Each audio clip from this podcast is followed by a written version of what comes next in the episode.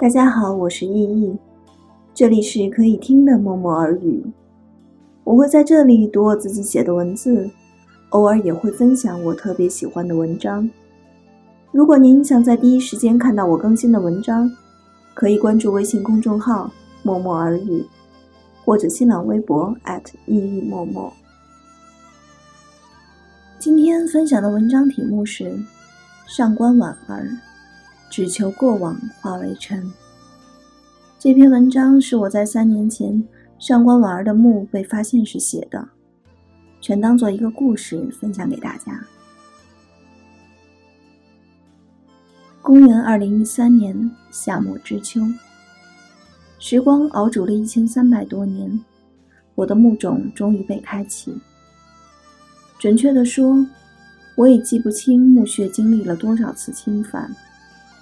棺椁和肉身早就不是我所能控制的，但是我依然倔强的把灵魂留在这里。时至今日，也许真正到了释然的时候。正如你所猜想，我就是上官婉儿，名门上官家族后裔，唐高宗宰相上官仪的孙女，唐中宗李显昭容上官氏之龄。盖棺定名，大唐故昭容上官氏。虽然我极不喜欢这个身份，但也别无选择。传言我的母亲正是在孕我将生之时，曾有仙人托梦说，我将秉国权衡，称量天下事。这些无非是好事者的马后炮罢了。我的降生并未给家族带来好运。麟德元年，也就是公元六百六十四年，我的祖父被武后所杀，父亲也未能保命。尚在襁褓中的我，随母亲贬为奴。在叶庭的童年生活是快乐的，从小就习惯的劳苦，并没有让我觉得有什么不适。没有锦衣玉食，没有娇养华贵，但是内心从来没有觉得苦。我和母亲相依为命，干完粗活还能偷出一些闲暇。母亲在我眼里一直都是一个心高气傲的贵妇人，干净整洁，一丝不苟。即便没有绫罗绸缎和金银玉器傍身，但是她大家小姐的气质是无法掩盖的。她教我认字、读史、明理。春日里伴着柳絮微风。夏日里听着蛙叫蝉鸣，秋天闻着桂香，冬日的严寒仿佛也不那么凄凉。花开花落的轮回如同静止一般悄悄地上演。我本以为日子就是这样，我希望日子就是这样，无惊无喜，无怨无念，最终会平平淡淡结束一切。直到有一天跟母亲一同换洗衣物时。我随口问母亲：“为什么我们总要替别人劳作？”母亲第一次郑重其事地跟我讲了一些她从未说过的话。也正是因为这未经大脑的疑问，我心中开始背负起了为上官家族昭雪的重担。也许那时的母亲并不指望一个十岁的女儿做些什么，也许如此沉重的使命感不应该由自己。强加于身，但这就是天命，无处逃脱。我的命运注定是要与那个女人捆绑在一起。从我的出生、生长，直到成为你们所知道的我的样子。十四岁那年，我见到了她。我不知道这对我来说到底是孽缘，还是机遇。我的心中对他是恨，但是他太过强大的威严和至高无上的权柄，只能让我卑微的低下头。我极力的舞弄文墨去讨巧，赢得了他的喜爱，因为我知道这是我唯一的机会。事情随我期待的方向发展，我扔掉了奴婢身份，留在了他的身边。起初我并没有任何计划和想法，只是想乖乖的为了保身。我天生并不是一个有野心的女人，用心的服侍他，为他做好所有他要求的事情。但是那时不通世事的我，还是没过多久就得罪了他，被赐轻重罚。我庆幸没有被他赐死，也并没有因为这件事改变性情。但是没过多久，另一件事情发生了。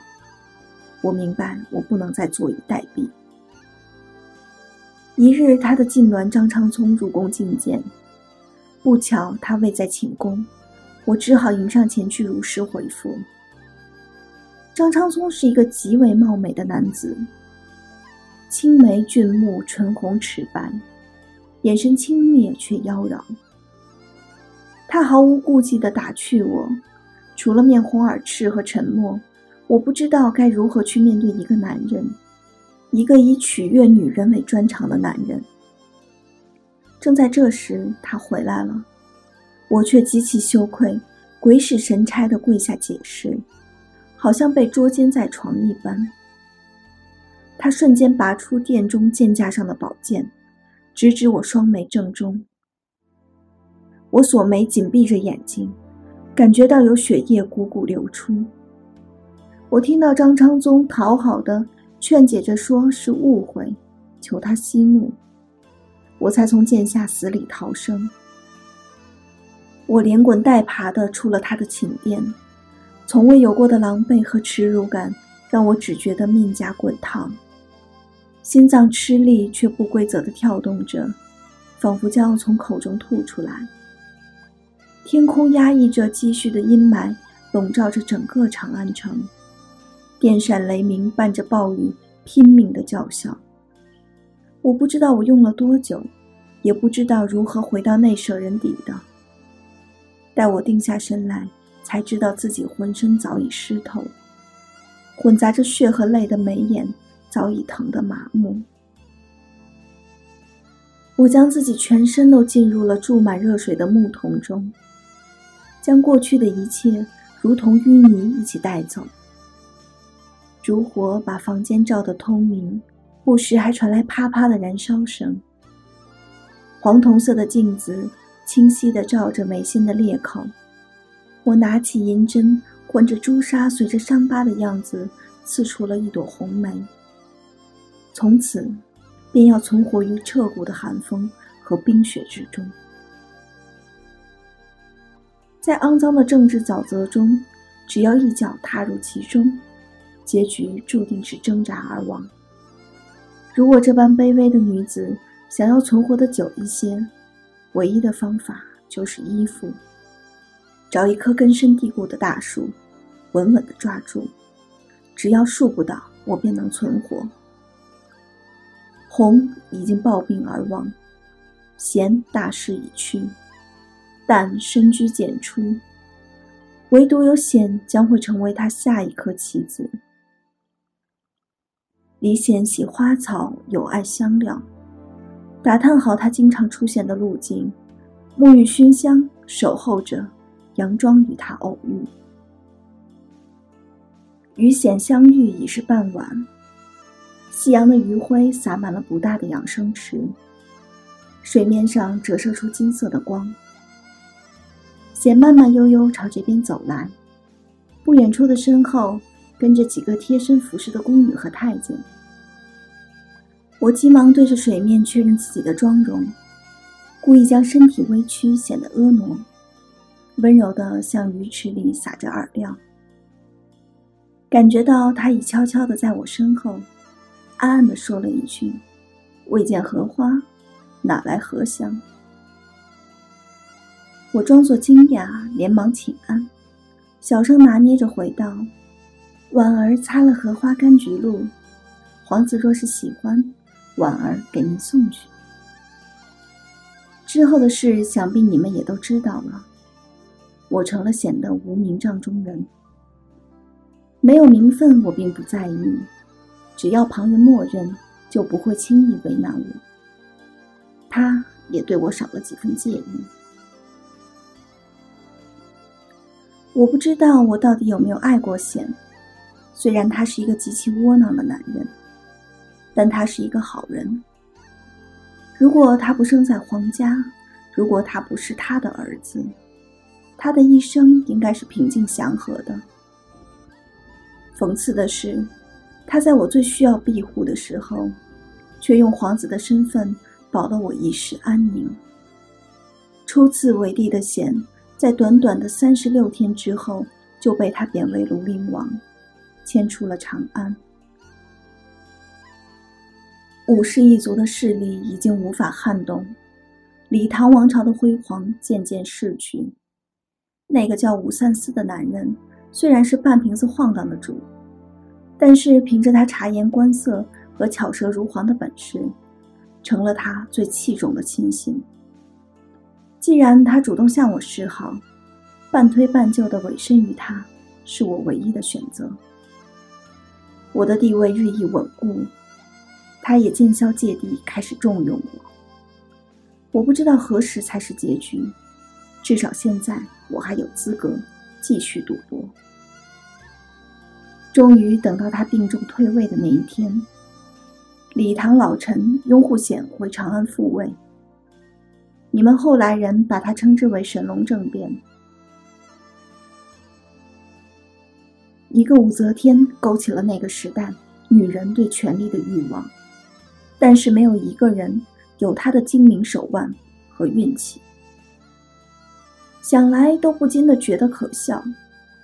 韦氏、李果儿、太平，每个人都心怀野心，我只能在他们的野心夹缝里。寻求一席之地。显是一个重情义的人，他不仅给了韦氏远远超越皇后的权利，还有毫无尺度的包容。经历了漫长颠沛流离和提心吊胆的韦氏，性情也变得怪异。若不是腹主草包借我双手为他所用，他万万也不会给我昭容这个不大不小的位分。为了韦氏能安心，我便顺水推舟，把武三思托手给他做了情人，又借机让贤准了我在宫外立府的请求。为祖父一案平反之后，我只想离那个地方远点儿，再远点儿。崔实，一个讨好、期盼可以依附于我的男人，为了哄我开心，甚至不惜用他的三个兄弟来增加筹码。他是同我一样的可怜人，看惯了阿谀奉承的皮囊，倒也不觉得讨厌了。我的一生注定得不到爱情，只有在烟花易冷的虚假绚烂中，让自己放肆沉沦，才能忘记悲凉。我本以为一切都已风平浪静，没想到那个不知天高地厚、心心念念想当皇太女的李果儿。无所不用其极的凌辱排挤太子，逼得李重俊造反。矛头首先指向的，便是我这个在别人眼中用尽全数的小小昭容。闹剧在李显大祭武三思的安抚行为之后草草收场。我清清楚楚地感觉到，韦氏母女一定还会干出更荒唐的事情，自觉愤怒。就在这两个野心比天高、智商比纸薄的女人洋洋得意之时，另外一个女人也在暗中扶持自己的党羽。她同她的母亲一样，享受权力带去的快感。但是，她是李唐王朝的拥护者，就凭这一点，也值得我将最后的血液燃烧。为了祖父的坚持，为了无能却有恩于我的贤。为了武士带给我无法选择的一生，终于险死于非命。我和太平起草遗诏，立李重茂为太子，想让韦氏死心。我只能说自作孽不可活。韦氏自作聪明的伎俩和如意算盘，给了早已觊觎皇位已久的李隆基再正常不过的借口，也打破了太平。企图均衡势力，从中掌权的计划。我的死是迟早的事，我并不惧怕，只是不想因为韦氏这种狂妄的人而死。李隆基暗藏锋芒已久。当他拔利剑出鞘的那一瞬间，我突然觉得从未有过的轻松。我微笑着等待李隆基结束这一切，结束我毫无眷恋的一生。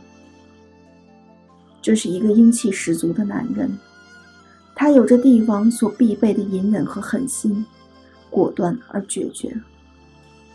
我知道太平再也不会成为下一个武则天，我知道李唐王朝的悲哀会因他而终结。盛夏的晚钟响彻了整个长安城，政变的喧嚣过后，一切静得如同荒芜。蝉鸣与蛙叫声如同天籁般美好，带着我又回到了童年时最美好的光景。我的一生看似阳光明媚，实则愁云惨淡。那永远无法散去的雾霾早已侵蚀了心扉。你们所看到史书上记载的一真一假，我也不愿意做太多争辩。还有太多没有记录的过往，我也不愿意回想重提。我感谢李隆基将我的诗作整理收集，留下唯一有关我干净的东西。我本应是贵族上官家的小姐，与琴棋书画为伴，觅得有情如意郎君，红妆出阁，相夫教子，尽享天伦，从一而终。我无法改变历史的车辙，就像无法改变早已写好的命运。轮到我该走的路，刀山火海，遍地荆棘，也由不得我退缩。他人如何评价，于我来说轻若浮云。女政治家，玩弄权术，文采出众，淫媚无节。哼，我无法求得感同身受。便只有冷暖自知。如今我再次公开示人，无论考古学家还是后人都觉得意义重大。而我，我的灵魂，在这重见天日的时刻，终于由得我自己来选择。我让自己随风而飘，像泡沫一样舞动，让空气在我的灵魂中越聚越多。慢慢膨胀，在最接近太阳的地方，我将用尽全力火烈，然后化作最微小的尘埃，消失在这古老的长安天空。这篇文章的史料内容参考自文献《旧唐书》《资治通鉴》和《景龙文馆记》，如有不妥之处，欢迎评论交流。感谢您对默默耳语的关注，祝您早安、午安或者晚安。